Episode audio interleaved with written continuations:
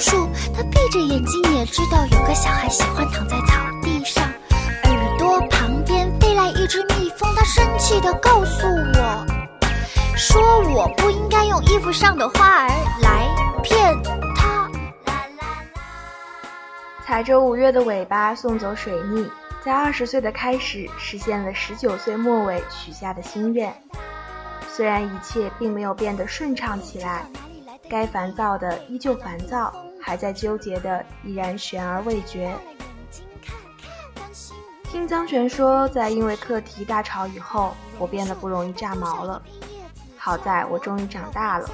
不再是那个因为玩笑而满教室追男生跑的小孩子了，不再是那个因为较真而摔课本、甩头离开的小女生了，不再是那个随随便便把米饭扔在地上的女儿了。二十年来的六一儿童节没少让老王操心。高二的六一带着石膏从骨科出来，大二的六一从床上掉下来，全身多处软组织挫伤。以至于老王在电话里唉声叹气，劝我不要太多惊喜。可是我还是很开心哎，因为好多人还在我身边。因为虽然时常矫情，一点都不酷，可是我还是长大了。给你们的儿童节礼物都收到了吗？他终于说了话。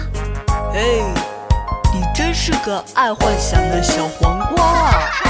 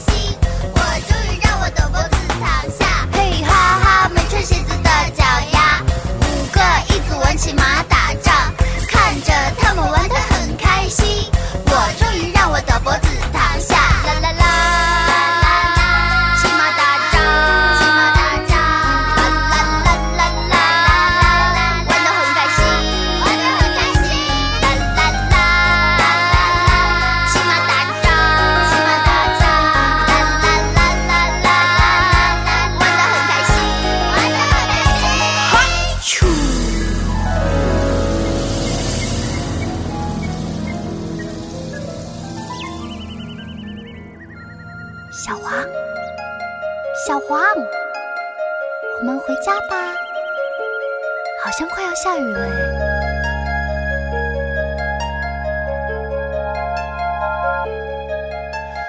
我眯着眼睛，透过老榕树的叶子看太阳。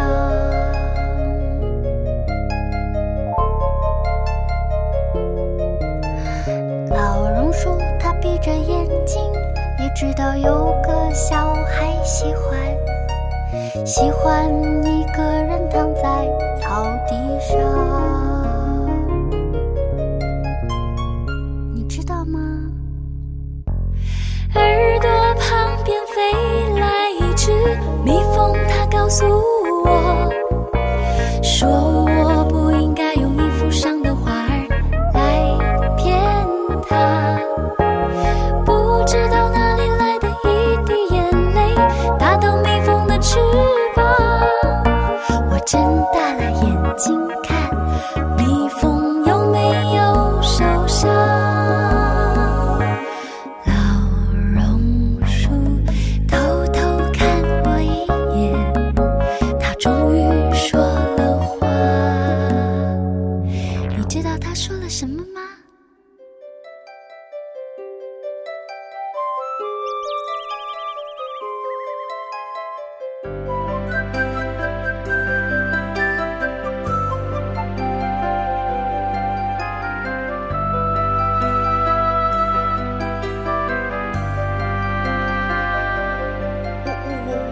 我眯着眼睛透过老榕树的叶子看太阳老榕树它闭着眼睛也知道有个小孩喜欢躺在草地上。耳朵旁边飞来一只蜜蜂它生气的告诉我说我不应该用衣服上的花儿来骗它。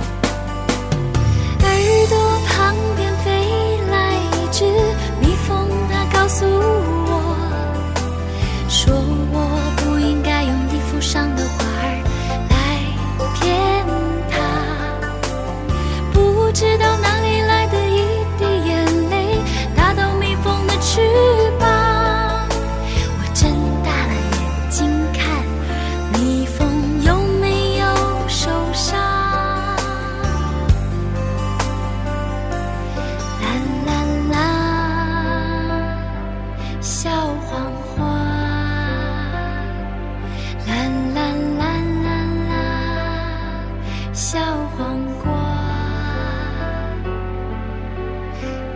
榕树它丢下一片叶子叫我赶快回家。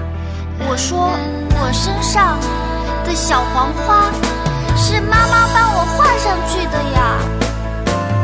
我眯着眼睛透过老榕树